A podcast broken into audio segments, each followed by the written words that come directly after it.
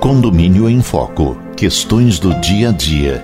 Texto de Luiz Fernando de Queiroz, advogado especializado em direito imobiliário. Narração: Roberto Bostelman. Capítulo 95. Inquilino vota no síndico. A escolha do síndico é decisão que envolve as despesas ordinárias do condomínio, o que legitima, portanto, o voto dos locatários. O inquilino de um imóvel pode participar da assembleia do condomínio e decidir sobre a eleição do síndico?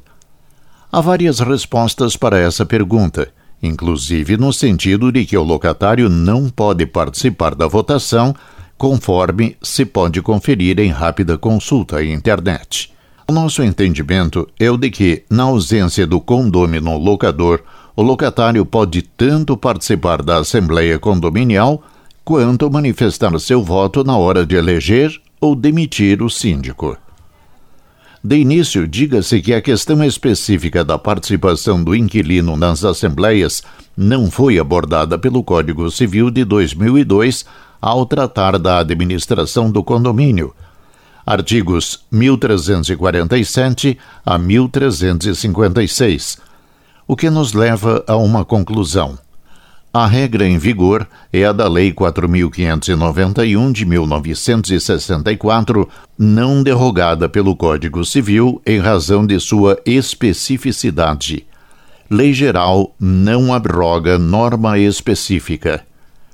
Ela está assim redigida. Nas decisões da Assembleia que envolvam despesas ordinárias do condomínio, o locatário poderá votar caso o condômino locador a ela não compareça. Artigo 24, parágrafo 4. Se esta disposição é válida, sua aplicação depende da existência dos pressupostos nela indicados, a saber: a. Envolvimento de despesas ordinárias. b. Existência de uma locação de unidade do prédio. E c. Ausência do condômino locador.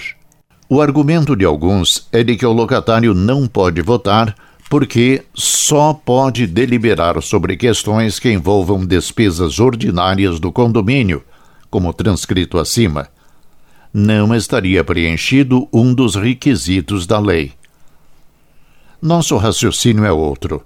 A lei não pode ser interpretada de forma literal não se pode restringir a participação do locatário às deliberações que tratem direta, exclusiva e explicitamente de despesas ordinárias. A eleição de um síndico no condomínio ou sua destituição tem tudo a ver com as despesas ordinárias. O eleito poderá ser honesto ou não, competente ou não, econômico ou não engenhoso ou não. A condução que der à gestão do condomínio resultará em uma maior ou menor cota de rateio, com reflexos diretos no montante de despesas ordinárias a serem pagas pelos locatários.